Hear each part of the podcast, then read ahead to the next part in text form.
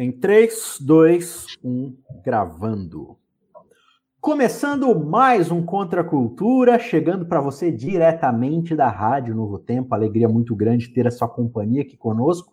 Vamos aqui na reta final já da temporada Criaturas da Palavra. Estamos no penúltimo episódio dessa ótima série aí que a gente falou sobre algumas questões bíblicas, né? Nessa série, tanto nós como o guia de estudo do trimestre, né, não entrou assim tão profundamente nas técnicas, nas lições, nos princípios de interpretação, embora a gente tenha dado uma pincelada aqui e ali, né? Mas a gente viu vários princípios, várias coisas, várias lições aí importantes. Mas se você quiser se aprofundar um pouco mais nessa questão de como de fato estudar a Bíblia, eu quero te convidar mais uma vez para acessar queroentenderabíblia.com.br. A gente está trabalhando aí arduamente na confecção, na redação aí de um curso básico de interpretação bíblica. Você pode fazer sua pré-inscrição lá no site e quando ficar pronto, você vai receber aí no grupo de WhatsApp, no seu contato, no seu e-mail, enfim, faz o cadastro lá e vai ser uma alegria ter sua participação com a gente aí nesse curso. Vamos então para o nosso penúltimo episódio dessa série, série Criaturas da Palavra, e esse décimo segundo episódio se chama Level Hard. Sabe aquele nível difícil do videogame que você, você sempre tem problema? No caso do Super Mario, é as fases de água tudo, né? Fase de água é chato pra caramba. Nossa, nem me lembro daquilo. Fica lá morrendo com o Super Mario toda hora, né? Fase de água é um negócio difícil pra caramba. E assim, hoje em dia, cara, sabe que os videogames, eles são feitos pra galera não se. Sabe essa geração Nutella?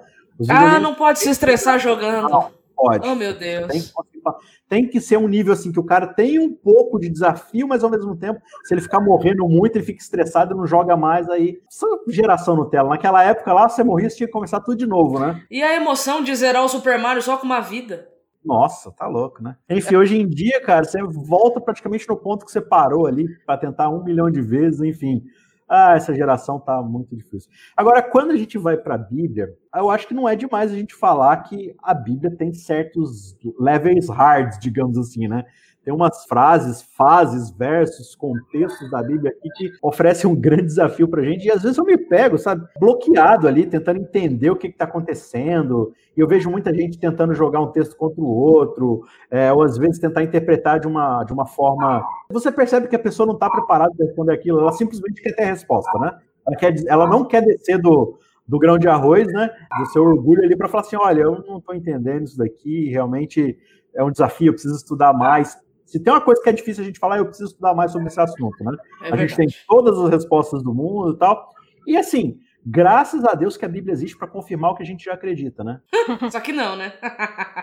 É um grande erro pensar assim, mas eu acredito que a maioria de nós é, crescemos com essa realidade de pensamento de que a Bíblia é um guru, na verdade, né? Que tem todas as respostas para as nossas dúvidas, inquietações, angústias e que ela tem que ter resposta. Só que aí quando você vai lendo, vai aprendendo a ler a Bíblia, na verdade, vai aprendendo a estudar o texto, a entender ele por ele mesmo, você percebe que nem a Bíblia não tem resposta para tudo. Ela tem a resposta que é suficiente, mas ela não tem resposta para tudo que a gente gostaria que ela, que, que ela tivesse resposta, né?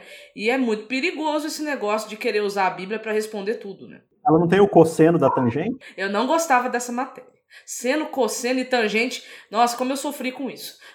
E pelo contrário, às vezes ela vai trazer perguntas que você nem sabia que existiam e agora você vai ficar igual aquele meme do pai, eu, eu me conta um paradoxo antes de eu dormir. Ah. O pai conta um paradoxo e o menino fica lá acordado. Ele cai no sono, né? Ele fica. É, não, ah, isso. Dormir. Isso, ele cai no sono. Né? A gente, às vezes, a Bíblia traz perguntas, né? Que ela não apenas não vai ter todas as respostas, ela vai trazer perguntas que são mais difíceis ainda e a gente vai ficar se perguntando ali. Se a gente bobear, a gente não dorme à noite pensando nessas perguntas, né? Então, assim, o pior, o pior é que a gente às vezes perde o sono com coisa que a Bíblia nem se preocupa em falar. A Bíblia tem textos difíceis, tem tudo isso. Só que às vezes a gente dificultam as coisas que a Bíblia deixa muito claro, ou então que a Bíblia nem se preocupe, a gente fica perdendo sono para saber assim como vai ser a vida dos salvos no tempo de, de tribulação, Ai, por Deus. exemplo. Que a Bíblia dedica muito pouco para falar sobre isso, mas a gente fica dificultando coisas que, né? Agora, a gente pega esses textos muitas vezes, e existe essa cultura, né, de realmente pegar textos difíceis dessa forma, ficar discutindo eles, e, e, às vezes eles nem têm tanta importância no sentido isolado da coisa, né, e a gente deixa de fato de pegar textos que são claríssimos e, e se esforçar para entendê-los, aplicá-los bem, cumpri-los, viver de acordo com suas instruções, né. Eu, eu acho que muitas vezes, sabe, é um meio que um mecanismo de escape para a gente não lidar com as coisas que a Bíblia nos confronta, sabe? Tem tanta coisa na Bíblia claríssima confrontando o nosso caráter, nosso orgulho, nossa soberba, nosso egoísmo, e a gente deixa essas coisas de lado porque a gente de fato não quer lidar com isso, né? E a gente fica achando picuinha, achando. É... Você pode perceber esse perfil de gente.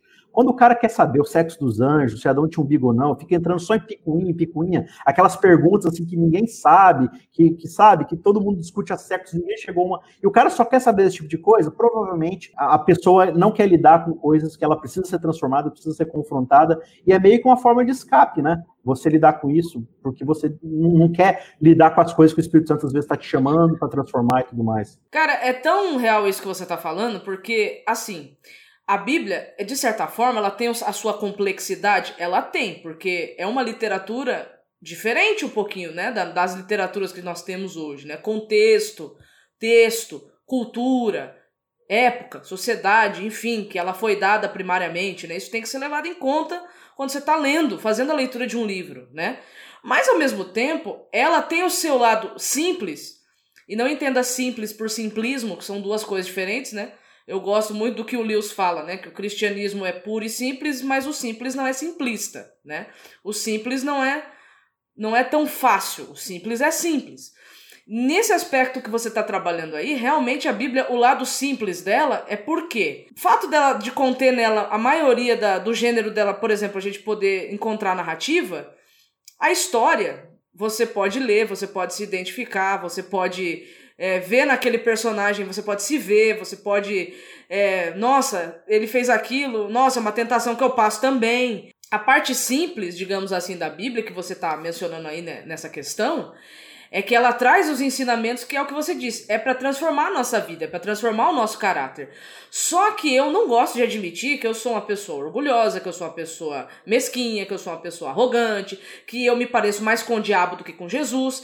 Então assim, eu prefiro, né, me identificar na Bíblia com aquilo que eu acho que eu sou, do que realmente é, encontrar a realidade de quem eu, eu fui criado para ser e eu não consigo mais ser hoje por causa do pecado e qual é a experiência de vida que eu tenho que ter. Então, eu entendo que o texto bíblico ele vem para promover isso, ele vem para promover um encontro, né? Com a expectativa e realidade. Você está vivendo uma expectativa, só que existe uma realidade, né? Você precisa voltar para essa realidade aqui. E aí a Bíblia vai narrar como que é desafiador, né? Você voltar para aquela realidade edênica, é, original, inicial, né? E você vai tendo, tem que ter experiências, né? Você que está assistindo a gente aí no YouTube, coloque aí nos comentários se tem algum texto bíblico aí que você já leu, que falou claramente, o Espírito Santo falou claramente com você, e talvez você entendeu ali a mensagem dele para você, de ser transformado e tudo mais, e talvez você deixou este lado, não quis ser confrontado com isso, quis sair para outra. Conta aí sua experiência para gente.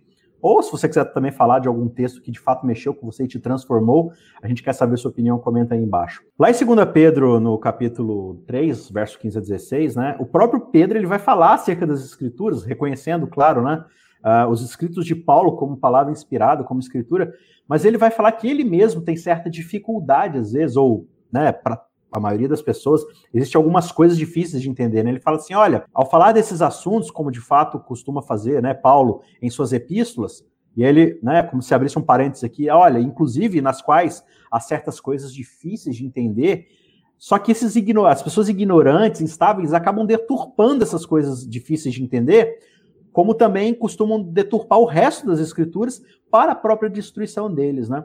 Então, assim, a Bíblia ela é um livro de salvação, mas eu acho que dependendo da postura de falta de humildade, de, de, de orgulho, né, de, de egoísmo, a forma como você encara a Bíblia e usa a Bíblia muitas vezes pode também ser revertida para sua própria destruição, né, Vaned? Sim, é bom a gente destacar que a gente não é salvo pelo conhecimento correto. Claro. A gente é salvo pela graça mediante a fé. Uhum. Agora, é também importante dizer, porque a Bíblia mesmo diz isso, que um conhecimento falso acerca de questões fundamentais, de questões essenciais da fé, pode sim nos levar à perdição. É o caso do texto aí de 2 Pedro, né?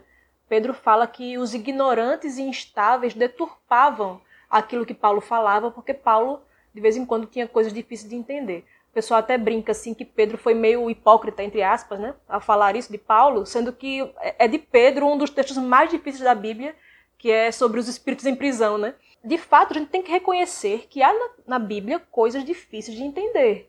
Sim. Só que isso não significa que a Bíblia não seja clara.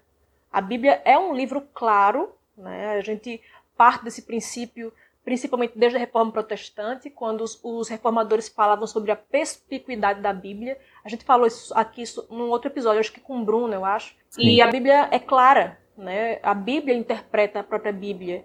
E para isso acontecer, ela precisa ser clara. Agora, os textos difíceis existem. A gente não deveria se impressionar com isso, porque a gente tem que entender que a gente está distante do texto culturalmente, muito distante, cronologicamente, milênios de distância, Sim. e moralmente também, né? Porque a gente é finito e pecador. E aí, às vezes, a Bíblia, é, voltando para aquilo que Mara começou falando, né? E, e, e você, Isaac, a Bíblia muitas vezes vai ir contra aquilo que eu, que eu quero, que eu penso. Né? E a aí, maioria das vezes, né? Exatamente. E, e esses textos vão ser difíceis para mim eu muitas vezes vou ter que ler a Bíblia contra mim mesma, contra ideias preconcebidas que eu tinha, contra coisas que eu gostava e que eu gosto. Então, assim, eu diria que um pouco mais do que muitas vezes. Se, se, bem que assim, quando você nasce de novo, o Espírito vai transformando seu coração e vai deixando você cada dia mais em conformidade com a vontade de Deus, né? Isso é, isso é, isso é verdade. verdade também. Mas assim, ainda vai existir uma resistência da nossa natureza contra aquilo que Deus expressa em sua palavra. Então, a gente vai ter dificuldade com certos textos e tudo. Então, isso é sempre importante a gente lembrar que a Bíblia é clara, ela é simples, mas vai ter textos difíceis. E esses textos difíceis, muitas vezes, se eu não tenho humildade, se eu não tenho análise cuidadosa, eles podem nos levar à perdição e a gente colocar outros nesse caminho também. Tem um negócio interessante aqui nessa própria fala do Pedro aqui. Ignorância e estabilidade não são desculpas para a deturpação da Bíblia, né? A chave, né, digamos assim, que o antídoto para não permanecermos é, ignorantes ou instáveis, né, como, como o texto apresenta aí, é o crescimento, né? O crescimento na graça e no conhecimento de Cristo, né? É o verso 18, né? A continuação do que Pedro vem falando, né? Ele diz, ó, oh, não deturpem. E aí como é que a gente vai não deturpar? Antes cresçam na graça e no conhecimento de Cristo. Então, a gente precisa crescer nesse conhecimento. Para que a gente não deturpe esses textos, a gente não pode se acomodar. A gente não pode ficar assim, ah, esse negócio de conhecimento é para gente intelectual, é para gente que é, é teólogo profissional.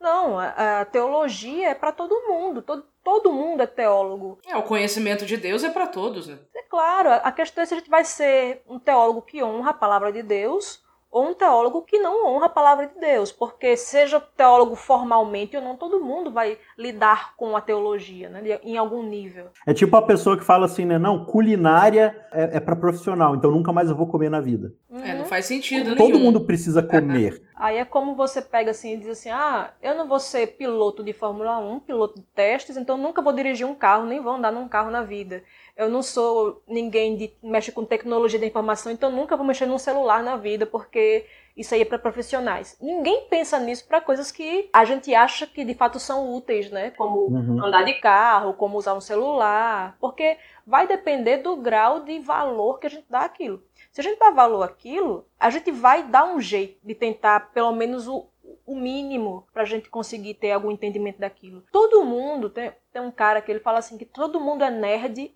naquilo que gosta. Tipo, é verdade. Sei lá, a dona de casa, que, sei lá, ela gosta muito de novela. Quando você vai perguntar para ela sobre novela, ela sabe tudo dos personagens, de, da novela que teve em tal ano, sabe tudo. Então todo mundo é especialista naquilo que gosta. Se a pessoa gosta de cozinhar, ela vai, vai ficar boa nisso. Se ela gosta de costurar, ela vai ficar boa nisso, né? Então, assim, é, é aquilo que a gente dá importância. Se a gente dá importância à palavra de Deus, a gente entende que esse livro é um livro de salvação, mesmo com as dificuldades, isso não vai nos impedir. É um dever do cristão essa diligência, né? Ela pode acontecer em níveis menores, ela pode acontecer em níveis maiores. Tem também a questão de que a pregação e a, a exortação, o ensino bíblico é um dom dado pelo Espírito de Deus, né, para edificação. Tem pessoas que têm mais disposição é, espiritual a isso, tem mais facilidade para isso. Ninguém está negando esse tipo de coisa. Né? Tem gente que de fato tem mais desempenho e vai ter mais atuação dentro de uma comunidade de fé. Mas eu entendo também que é uma responsabilidade individual de cada um a um certo nível ter esse tipo de cuidado com a doutrina. É para isso que existe o corpo, né? Então, no corpo de Cristo há vários membros. E aí cada membro vai ter uma função específica. Vai ter pessoas que vão ser mais dadas ao ensino, né, à pesquisa mais profunda do texto. E isso não exime os outros de também, na sua, no seu nível, né, na, su, no seu, na sua esfera de capacidade, só também buscar, né? Porque assim, a gente não pode utilizar uma desculpa que muitos dão assim, ah, porque esse negócio de estudar essas coisas difíceis da Bíblia, isso é coisa para intelectual, eu não quero saber disso, porque eu não quero ficar soberbo. Só que a soberba muitas vezes se manifesta de formas diferentes. É você achar que só quem é soberbo é o rico, o pobre não é soberbo. E você acha que é, tipo, a pessoa é mais pura porque é pobre, porque é, é humilde intelectualmente, porque não teve uma instrução escolar mais, mais elevada. Só que a soberba está no coração humano, independente do ser humano. Ela está ali. Então a soberba pode se manifestar justamente na, falta de vontade, assim, de interesse de estudar. Porque a pessoa acha que ela se basta. Uhum. Acha que não precisa. Ah, não precisa sair não, esse negócio de estudar, isso aí e tal. Então, a pessoa que fala assim, ela se acha muito. Claro que é possível você ser soberbo por causa do seu conhecimento. É Sim. possível, isso é, isso é um perigo que a gente corre e tem que ter muito cuidado com isso.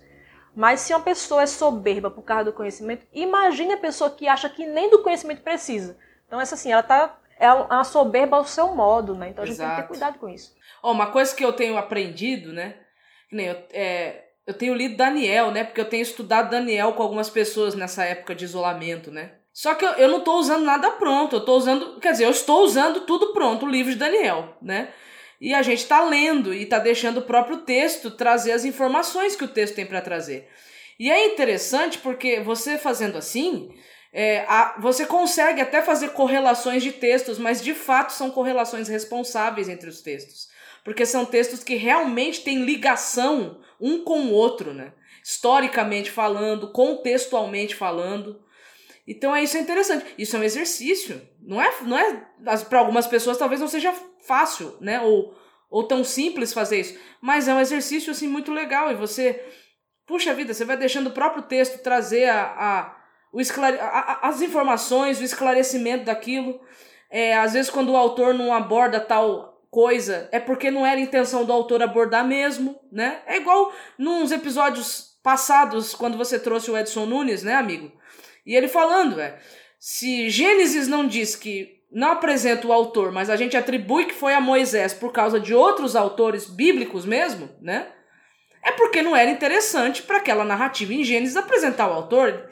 Ele queria apresentar outra coisa, ele não queria apresentar ele. Esse é um exercício que a gente tem que fazer. Deixar o próprio texto dizer a que veio, né? É, deixar o próprio autor trazer as ideias que ele quis passar. E comparando com as nossas próprias ideias, porque também não tem como a gente ir cru, né?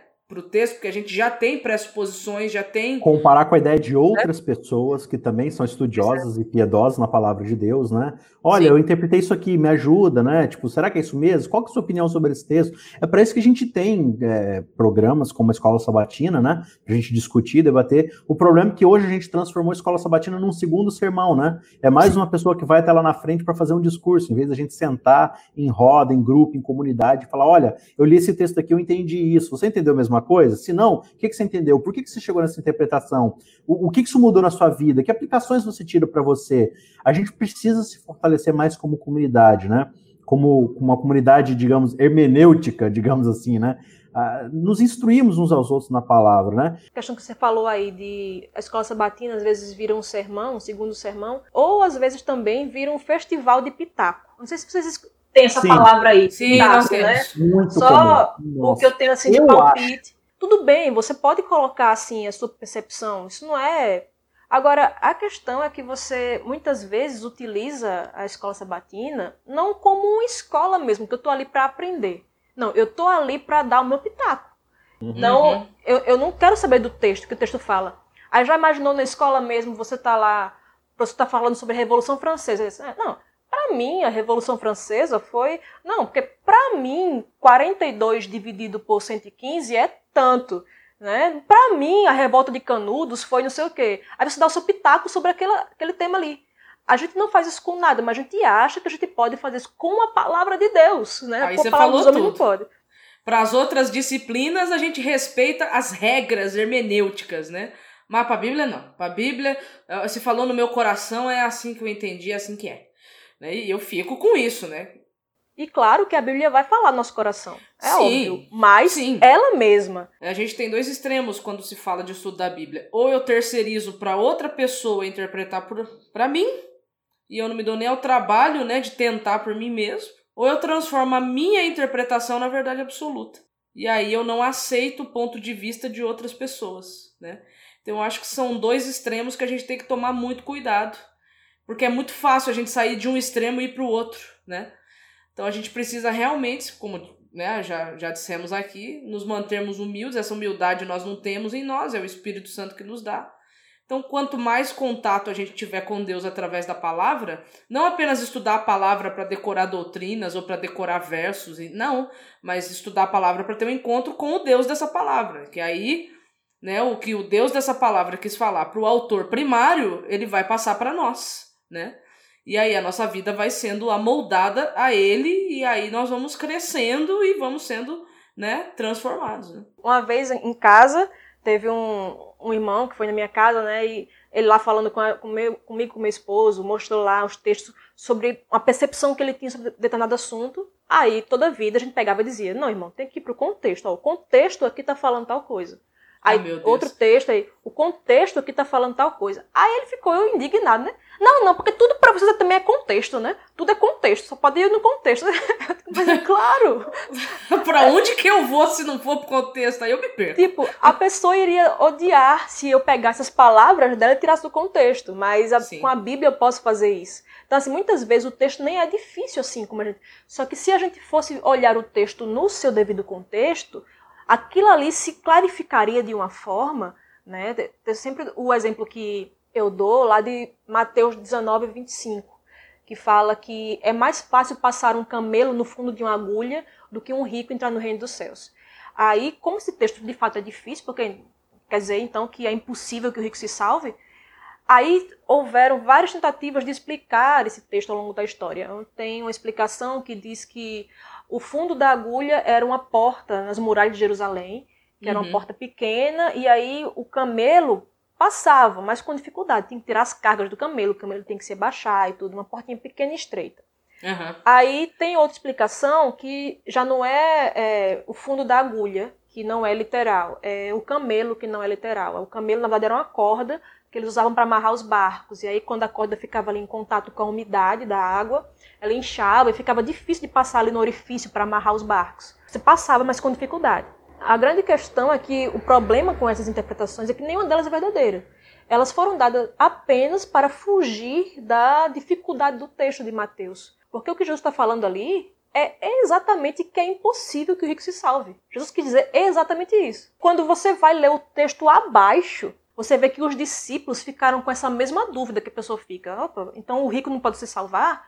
E os discípulos tiveram essa dúvida e perguntaram a Jesus. Às vezes a gente fica assim, né, rapaz, se eu tivesse condição de estar tá lá para perguntar a Jesus. Só que às vezes a gente tem essa condição, se a gente lê o contexto, porque os discípulos perguntaram. E Jesus respondeu. Ele disse, né, os discípulos ficaram maravilhados, assombrados, né, porque como é que pode, então o rico não vai se salvar? E eles tinham a teologia errada de achar que se a pessoa era rica, muito mais ela era abençoada por Deus, porque ela era rica, muito mais Deus a amava. Então se o rico não vai se salvar, então eu que sou pobre aí que danou para mim, né? Aí Jesus responde: Isso é impossível aos homens, mas para Deus tudo é possível.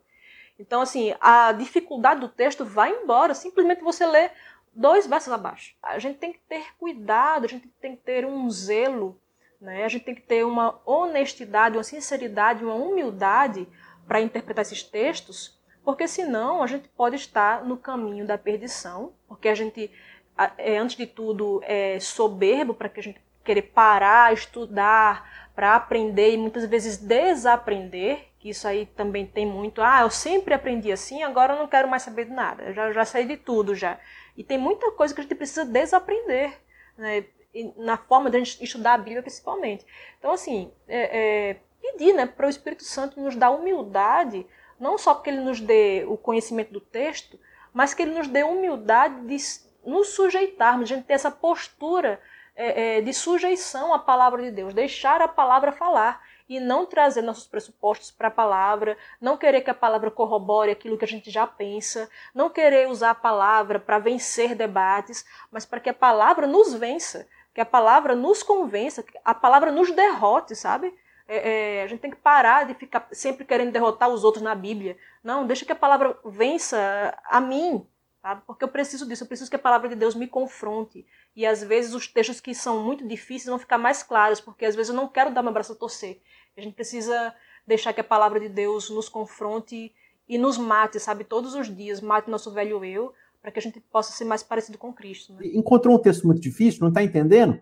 Coloque ele de lado, ore a Deus, ao Espírito Santo, converse com outras pessoas, mas não deixe esse texto arruinar, digamos assim, de forma psicológica na sua cabeça, todo o resto da escritura que está lá disponível para ir te transformando dia a dia, buscar aplicações corretas para ir te transformando, né, cada vez mais e mais semelhança de Deus, no trato com o outro, no, no serviço cristão e tudo mais, porque a Bíblia ela é muito vasta, está cheia de, de vastas lições para nossa transformação, para nossa edificação, para aprendermos das doutrinas divinas, né?